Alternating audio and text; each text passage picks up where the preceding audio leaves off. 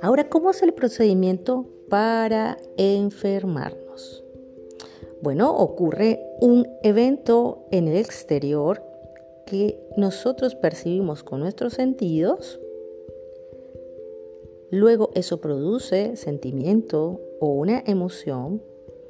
Eso produce una sensación en nuestro cuerpo.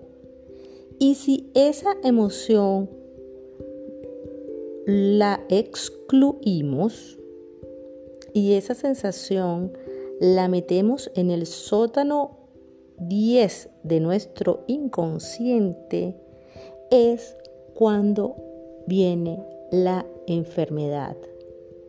Por eso se dice que la enfermedad viene a mostrarte un proceso de sanación o de curación. Por eso es que se dice que la enfermedad viene a traducir un proceso elevado de crecimiento personal, porque te viene a mostrar aquello que está oculto dentro de ti, que tú no eres consciente, que está dentro de tu inconsciente, porque quizás la guardaste, ya sea para protegerte, ya sea para salvarte de en esa situación específica. Entonces, ¿de qué depende de que sea un órgano u, otro? Dependiendo de la emoción que tú hayas guardado, que guarde sentido biológico o que guarde relación con un órgano en específico. Vamos a colocar un ejemplo.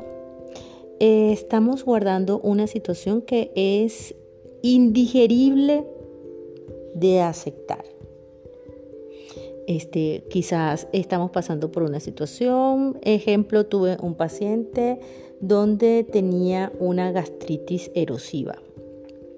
Esa gastritis erosiva eh, la generó cuando eh, su hija se quiso casar con un hombre que eh, ese padre no aceptaba.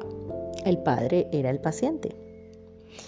¿Qué era lo que realmente él no podía digerir?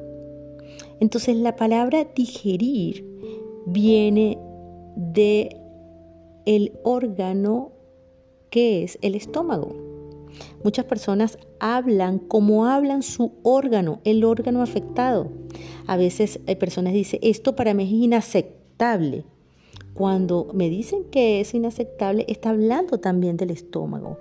Esto no encuadra dentro de lo que yo pienso cuando las personas eh, dicen ese texto, me está hablando de los intestinos, delgado.